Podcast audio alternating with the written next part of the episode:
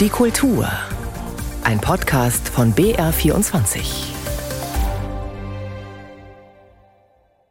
Am Mikrofon begrüßt Sie Tobias Ruland. Ich freue mich auf mein Gespräch mit Rüdiger Linhoff, den Bassisten der Sportfreunde Stiller, die gerade auf Tour sind. Keine Tour im herkömmlichen Sinn. Die Sportfreunde sind Mitinitiatoren des sogenannten Hand-in-Hand-Kulturkonvois für die Ukraine mit tatkräftiger Unterstützung namhafter Bands, Schauspieler und Literaten. Außerdem widmen wir uns zwei Giganten britischer Gitarrenmusik. Liam Gallagher von Oasis und John Squire von den Stone Roses stammen stammen beide aus Manchester und ab sofort verbindet die beiden noch etwas. Ein gemeinsames Album, das so heißt wie die beiden. Liam Gallagher und John Squire. Und dann erwartet sie Theater Made in Austria im Doppelpack. Wir berichten von der Premiere von La Juive am Landestheater Linz. Und zum Auftakt nehmen wir sie mit ans Vorarlberger Landestheater nach Bregenz. Und das macht sich unter der Intendantin Stefanie Gräve seit längerem sehr verdient um die Aufarbeitung der NS-Geschichte aus regionaler Perspektive. Und auch das neue Stück knüpft an diese neue Tradition an. Gestern Abend nun Premiere von Stromberger oder Bilder von allem. Vom Premierenabend berichtet Christoph Leibold. Schwester Maria war ein sonderbarer Mensch. Ich glaube, dass man sehr wenige Leute im Leben getroffen hat, die so ein warmes Herz gehabt haben. Einen Engel in der Hölle von Auschwitz nannte sie der Historiker Harald Walser, der 2022 ein Buch über Maria Stromberger geschrieben hat. Die katholische Krankenschwester ließ sich 1942 nach Auschwitz versetzen. Sie wollte sich ein eigenes Bild davon machen, was dort geschah. Es blieb nicht bei der stummen Zeugenschaft. Maria Stromberger begann die Barbarei nach Kräften zu bekämpfen, schmuggelte Munition und Medikamente ins KZ, linderte Leid, unterstützte den Widerstand. Nach dem Krieg wurde sie als vermeintliche Nazi-Kollaborateurin inhaftiert, von ehemaligen Häftlingen aber entlastet und verbrachte, weitgehend vergessen, ihre letzten Lebensjahre in Bregenz. Sie wollte und sie hat auch sehr viel für uns, die Häftlinge, gemacht. Sie hat uns sehr geholfen. Für Gerhild Steinbuch wäre es nun ein leichtes gewesen, den Engel von Auschwitz in den Himmel zu heben. Die Ambition der Dramatikerin aber reicht erfreulicherweise über das Nachholen versäumter Denkmalpflege hinaus. Sie spinnt den historischen Faden fort, zunächst bis in die frühen 1990er, als Österreich überfällig mit dem eigenen Opfermythos zu brechen begann, sich zugleich allerdings ausländerfeindliche Straftaten mehrten, von deren rechtsradikalem Hintergrund weite Teile der Gesellschaft nichts wissen wollten. Und auch die unmittelbare Gegenwart hat Einzug gehalten in Steinbuchs Stück. Der Zweifel, wie und ob man heute etwas erinnern und erzählen kann und darf, von dem man doch kein eigenes Bild, keine unmittelbare Anschauung hat, ist diesem komplexen Textgespinst ebenso eingewoben wie die Überzeugung, dass man es trotz aller Skrupel tun muss. Kein ganzer Mensch passt in eine Geschichte, solange das Wichtige reinpasst. Oh, das Wichtige, Wissenswerte, unbedingt das, was erzählt werden muss. Was ich erzählen muss, erzählt sich nicht. Und was ich erzählen kann, ist. In Stromberger oder Bilder von allem tasten sich vier Performerinnen sukzessive an die Titelheldin heran, auf das aus einem Patchwork der Perspektiven zumindest näherungsweise ein Gesamtbild entsteht. Steinbuch hat dabei die Zeitebenen so nahtlos miteinander verknüpft, dass sich der Zuschauer in diesem engmaschigen Geflecht schon mal verheddern kann. Keine Frage, ein kluges Stück auf hohem Reflexionsniveau, aber auch eines, das zwischendurch mehr Kunst als kraftvoll wirkt. Die Inszenierung von Berenice Hebenstreit lässt über diese kleine Schwäche des Textes hinwegsehen. Wir sind Weberinnen, Stickerinnen, Fabuliererinnen. Wir sticken, schichten, schauen, was durchs Gewebe durchscheint. Wir graben uns tiefer rein, trennen auf, verbinden neu, legen frei, immer weiter. Hebenstreit hält die vielen Fäden souverän in der Hand. Von Ausstatterin Mira König hat sie sich einen Kubus aus vertikal dicht mit Schnüren bespannten Wänden auf die Bregenzer Bühne stellen lassen, den das starke Darstellerinnenquartett nach und nach erkundet. Sie luren durch die Schnüre ins Innere dieses Raumes, der anfangs so unergründlich wirkt wie eine Blackbox, zwängen sich später hinein, wo eine Live-Kamera auf sie wartet, kommen wieder heraus, betrachten historisches Bildmaterial, treten an die Rampe, probieren momentweise verschiedene Figuren und Sprechhaltungen aus, um sie alsbald wieder abzulegen. Ich stehe im Verdacht, während meiner Tätigkeit in Auschwitz Häftlinge mit Phenol behandelt zu haben. Ich bin mitten unter SS, Gestapo und Nazis. Ich, als ihr größter Feind. Man muss nicht jede einzelne Aktion deuten und verstehen können, um zu begreifen, dass Hebenstreit eine Suchbewegung inszeniert hat. Stück und Inszenierung sind kein Beitrag zur Vergangenheitsbewältigung. Das Gestern wird hier nicht ver, sondern erarbeitet. Verarbeiten, das hieße ja irgendwann an ein Ende zu kommen. Erarbeiten dagegen bedeutet, immer wieder neu damit zu beginnen, aus der jeweiligen Gegenwart auf die Geschichte zu blicken. In Zeiten eines grassierenden, geschichtsvergessenen Rechtspopulismus ist das gerade wieder besonders angezeigt. Ein notwendiger Theaterabend. Stromberger oder Bilder von allem. Eindrücke vom gestrigen Premierenabend am Landestheater in Bregenz. Sie hören BR24, die Kultur am Sonntag.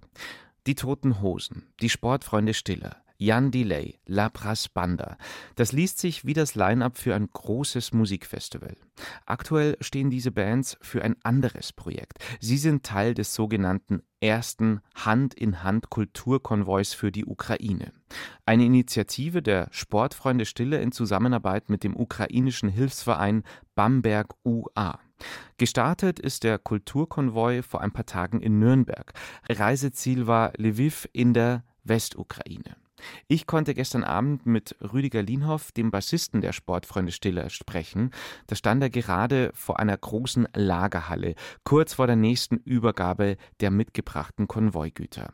Und eins machte mir der Musiker auch gleich zu Beginn unseres Gesprächs auch klar. Es werden weitere Kulturkonvois folgen.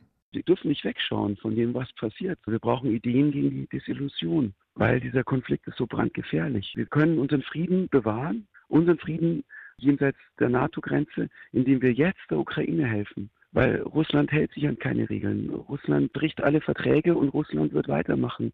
Und das hat man nirgendwo anders so bitter, wie wenn man halt hier ist und mit diesen Menschen spricht, die so terrorisiert werden. Das kann sich hier keiner ausmalen in Deutschland. Und naja, ich will mich nicht als Vater in fünf Jahren hinstellen oder als Mensch, als Freund vor dem Grab von einem Freund und mich fragen, hättest du doch nur vor fünf Jahren was anderes gemacht oder hättest du doch mehr gemacht? Weil alles, was wir später machen, wird nur noch teurer. Wir werden es nicht vermeiden, dass Russland eingedämmt werden muss. Die hören einfach nicht auf. Für Sie, Herr Lienhoff, und die Sportfreunde Stille ist es nicht der erste Hilfskonvoi in die Ukraine. Jetzt ist es der erste Hand-in-Hand-Kulturkonvoi, so heißt es, in Zusammenarbeit mit dem ukrainischen Hilfsverein Bamberg UA. Mhm. Welche Ausmaße hat es denn inzwischen schon angenommen? Wir haben sechs Rettungswägen finanziert, auch zusammen mit Privatspendern, die natürlich auch herzlich willkommen sind. Wir haben einen ganz wichtigen Unimog finanziert. Die braucht man einfach, um Verletzte rauszuholen. Die Rettungswägen braucht man, um die geplünderten Rettungswägen zu ersetzen und die abgeschossenen Rettungswägen zu ersetzen, weil die sind ja für russische Soldaten Hochwertziele. Ein rollendes Hospital haben wir auch rübergebracht, einen umgebauten Flughafenbus, in dem halt Pritschen drin sind und ja, alles gesponsert von den Künstlern und von den privaten Unterstützern, weil es geht um Menschlichkeit und es geht darum, dass wir erkennen, dass wir was tun können. Jeder kann einfach was tun und was zu tun ist so wunderbar, weil Schweigen lässt den Konflikt nicht aufhören. Gerade erlebt der Ukraine-Krieg seinen zweiten Jahrestag. Wir haben die Debatte um den Einsatz von NATO-Soldaten auf ukrainischem Gebiet. Aktuell besteht auch noch der Verdacht auf russische Spionage bei der Bundeswehr. Da geht es um dieses geleakte Gespräch vom Bundeswehroffizieren über den Taurus-Marschflugkörper. Weitet sich gerade zum Abhörskandal aus. Mit welchen Gedanken sind Sie denn da jetzt gerade unterwegs mit dieser Gemengelage? Wie geht man denn da um, Herr Linhoff? Wie sind Sie da gerade gedanklich eingestellt? Ja, man nennt diesen Krieg, der so stattfindet, hybriden Krieg. Das findet auf allen Informationsebenen statt, auf allen Ebenen der Einflussnahme. In der Ostukraine ist dieser Krieg der härteste und brutalste Krieg, den man sich vorstellen kann. Ich habe viele Menschen getroffen, die dort waren. Ich habe auch einfach Zivilisten getroffen, die unter Artilleriefeuer kamen. Ich, ich muss eine traurige Geschichte erzählen. Ich bin letzte Woche gefragt worden, ob ein paar Medics einen Wagen haben können, den wir Sportfreunde gespendet haben. Die brauchen den dringend. Und äh, ich so, ja, natürlich kriegen die den. Und eine Stunde später kam der Anruf, äh, der hieß, ja, sie brauchen ihn nicht mehr. Und dann, ja, was ist los? Ja, es wurden halt einfach über ein Dutzend Medics in die Luft gejagt, bevor die Info zu mir kam, dass sie diesen Rettungswagen brauchen. Wie ist denn der genaue Routenverlauf des Kulturkonvois, Herr Linhoff? Über Polen, Krakau, ja. Wir kommen an der Ausfahrt Gleiwitzer Sender vorbei. Wir kommen an der Autobahnausfahrt Auschwitz vorbei und befinden uns auch auf einer Reise durch die deutsche Geschichte. Und teilweise fühle ich so ein bisschen Scham darüber, dass ich als Deutscher nie nach Polen gereist bin. Dass erst ein Krieg der Anlass dafür sein muss, dass ich wieder durch Polen reise, um zu entdecken, was eigentlich auf dieser Strecke liegt, was für unglaubliche Dinge, die wir übersehen haben. Wir übersehen den ganzen Raum zwischen Deutschland und Russland und bezeichnen Russland als unseren Nachbarn und spielen dieses selbe Spiel wieder, indem wir diese Menschen dort ignorieren, in dem Raum dazwischen. Das begegnet einem auch auf dieser Reise dahin. Man macht mal Strecke und erkennt dabei auch sich und sein Land und die Geschichte Europas. Und das geht hier jedem so, der in diesem Konvoi dabei ist. Ja, und letztlich sind wir nach Lviv gefahren. Ich will einfach nur hinfahren und die Sachen abgeben und ich möchte auch nicht in gefährliche Gebiete fahren. Ich will tun, was ich kann, aber ich bin auch kein Held. Oder ich, weißt du, ich will mich da nicht daneben stellen und mich in Gefahr bringen. Wir haben zum Beispiel den Thomas Dachinger, den Schauspieler und Grimme-Preisträger, der dabei ist. Ronja von Rönne ist auch dabei. Ich finde es wunderbar, dass Künstler sich darüber freuen, endlich gefragt worden zu sein, was zu tun. Dass sich Künstler bei mir dafür bedanken, dass ein ganz konkreter Vorschlag kommt und dass sie was tun können und dürfen. Und das gibt mir so eine Zuversicht, dass diejenigen, die die Worte finden, die die Melodien finden, die den Ton finden, der die Menschen und die Herzen begeistert, dass die Menschen sofort überzeugt sind und ja dankbar sogar sind, was tun zu können. Das überzeugt mich, dass so vieles in unserem Land steckt, was, wenn wir nur ein bisschen was uns rühren, dann können wir das, was hier stattfindet, mithelfen, wirklich aufzuhalten. Und dabei geht es nicht nur um Waffen, es geht einfach um die Planung Russlands. Wenn Russland sieht, dass man wirklich voll hinter der Ukraine steht, dann verändert das deren Berechnungsgrundlage. Aber solange wir debattieren und so tun, als gäbe es das Ganze gar nicht, als würde in Russland nicht täglich im Fernsehen tatsächlich der Weg nach Berlin diskutiert werden, solange wir das ignorieren, solange wird diese Vorstellung existieren, man könnte das weiter durchziehen. Also die Künstler stehen da, machen, spenden Geld, fahren teilweise mit. Das war jetzt alles zu kurzfristig. Es haben sich aber schon ein paar angekündigt, wirklich mitzufahren beim nächsten Konvoi. Und das sollte uns Inspiration sein, dass wir ein neues Momentum schaffen können. Durch Kultur, durch Solidarität. Das sind so unglaubliche und liebenswürdige Menschen, die uns hier beschützen. Das kann man nicht ignorieren. Wie können unsere Hörer Ihre Aktion, den Kulturkonvoi, eigentlich unterstützen? Es gibt einen ganz, ganz tollen Verein, der heißt Bamberg UA. Und da kann man unter dem Spendenbetreff Kulturkonvoi gerne was spenden und da kommt einfach jeder Euro an. Bamberg UA, die sind großartig. Die machen eine ganz tolle Arbeit. Wenn ihr für die spendet und den Kulturkonvoi unterstützt, dann ist das schon riesig und Wahnsinn. Bassist und Aktivist Rüdiger Linhoff von den Sportfreunden Stiller, Mitinitiator des ersten Hand-in-Hand-Kulturkonvois in die Ukraine. Das Gespräch haben wir gestern Abend aufgezeichnet. Inzwischen ist der erste Kulturkonvoi erfolgreich beendet. Alle Konvoi-beteiligten Musiker, Kulturschaffenden und Ehrenamtlichen befinden sich inzwischen wieder auf der Rückreise nach Deutschland und Bayern. Und wir bleiben bei allseits bekannten Gitarrenbands hier in der BR24 Kultur am Sonntag. Mit Oasis haben die Brüder Liam und Noel Gallagher ab Mitte der 90er Jahre Musikgeschichte geschrieben. Die Britpopper haben bis heute über 80 Millionen Alben verkauft.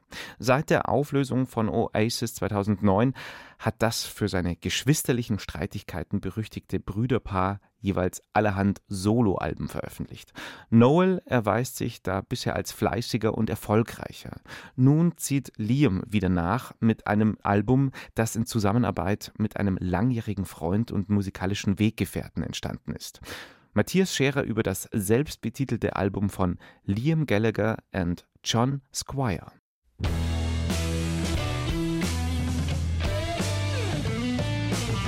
Gitarrenlastig müssten die neuen Songs sein. Und die Texte müsste John Squire selbst schreiben. Das waren die Bedingungen, die Liam Gallagher für die Zusammenarbeit mit John Squire stellte. Der hatte Gallagher 2022 bei dessen riesigen Open-Air-Konzerten in Nebworth an der Gitarre unterstützt.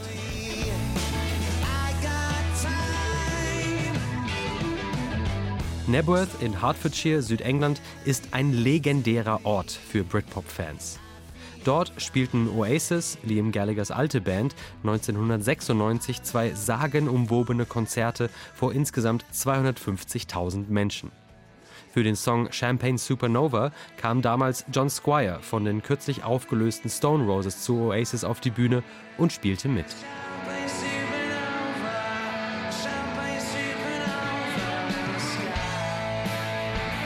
26 Jahre später, im Zuge der gemeinsamen Konzerte am selben Ort, vereinbarten die beiden, zusammen ein Album aufzunehmen. Jetzt ist es da. Squire steuert die Songs bei, Gallagher den Gesang.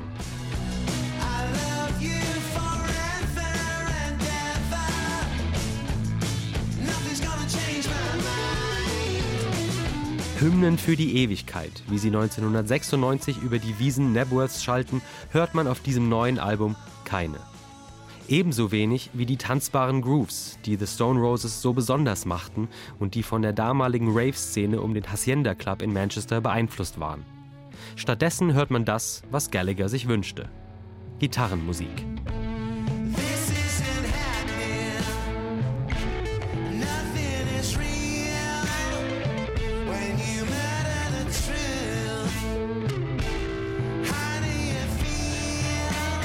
Blues, klassischer Rock'n'Roll, 60er Jahre Psychedelic Rock. Auf Liam Gallagher und John Squire wird eher in die Vergangenheit als in die Zukunft geschaut. Das geht so auch in Ordnung, vor allem in Anbetracht der Zielgruppe. Das Tempo ist gemütlich, der Sound angenehm rustikal. Die Kombination aus Squires zuversichtlichen Texten über Liebe und Gallaghers vertrauter Kehligkeit funktioniert besonders in den ruhigen Momenten überraschend gut.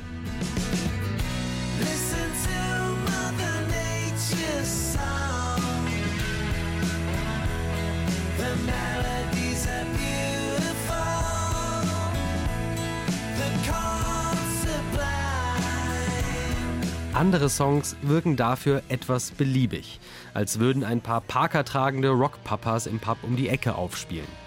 Natürlich sind Liam Gallagher und John Squire auch Rockpapas. Und gerade Squire hat in der Vergangenheit keinen Hehl daraus gemacht, dass ihn die Malerei mittlerweile mehr interessiert als Musik. Aber gar so müde wie im passend betitelten I'm So Bored müssen sie deswegen ja nicht klingen.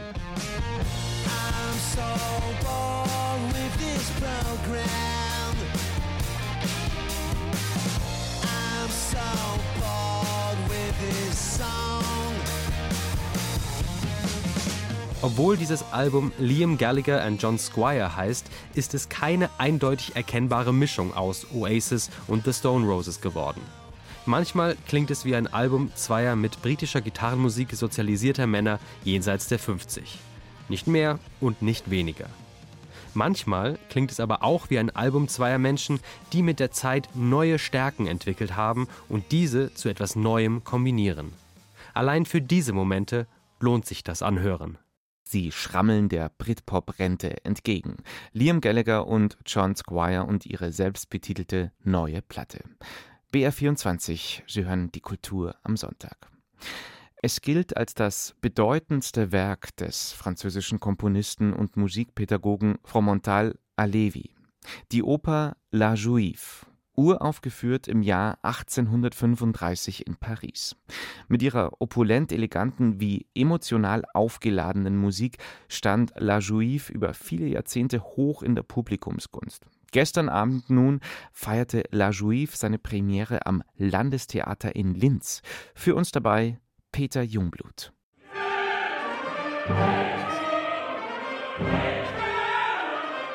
Wer der Meinung ist, dass derzeit geradezu hysterisch über Antisemitismus und die Nahostpolitik gestritten und gerungen wird, der sollte sich diese Oper von Fromental Alevi ansehen. Da schreien sich alle Mitwirkenden fast pausenlos an. Sympathieträger gibt es keine, nur Menschen.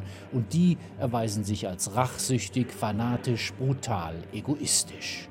Die Jüdin, die dem Werk den Titel gibt, ist gar keine, hält sich aber für eine und wird deshalb auf dem Scheiterhaufen verbrannt, also im doppelten Sinne irrtümlich, mehr religiöser Irrsinn und politische Verblendung ist kaum denkbar. In einer Zeit, in der in den Kulturteilen deutscher Zeitungen und nicht nur dort mal wieder verbissen darüber diskutiert wird, wer eigentlich eine jüdische Identität beanspruchen darf, dürfte keine Oper aktueller und brisanter sein. Textdichter Eugene Scribe wollte seine vermeintliche Jüdin am Ende eigentlich taufen lassen. Doch Komponist Alevi, der aus einer jüdischen Familie aus Fürth stammte, wollte eine hochdramatische Katastrophe, ein Inferno aus Hass und Gewalt. Grund dafür, ihm ging es um die bis heute offene und ungemein schmerzliche Frage, wie sehr sich Juden der jeweiligen christlichen Mehrheitsgesellschaft anpassen sollten oder nicht. Klar, dass der französische Regisseur Marc Adam bei seiner Inszenierung der Jüdin am Landestheater Linz bei diesem Stoff in dieser Zeit nicht um einen Kommentar zur Gegenwart herumkam.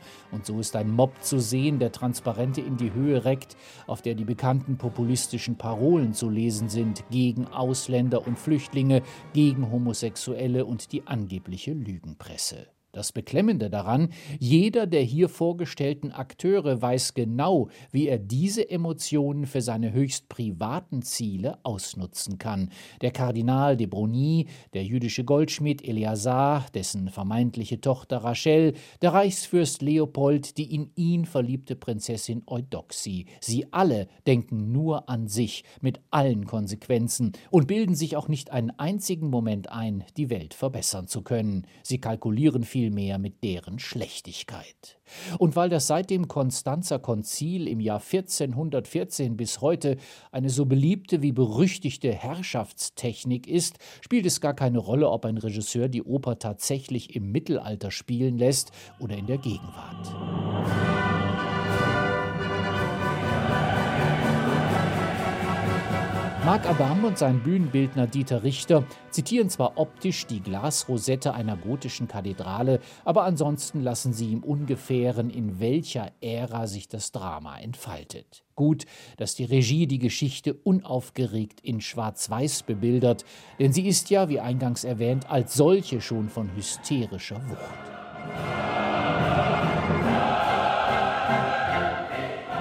Das wurde übrigens auch beim französischen Dirigenten Yanis Puspurikas deutlich. Er schaffte ein hochnervöses, vibrierendes Klangbild, schlug ein geradezu fiebriges Tempo an, als ob er das Schicksalsrad in rasende Rotation versetzen wollte.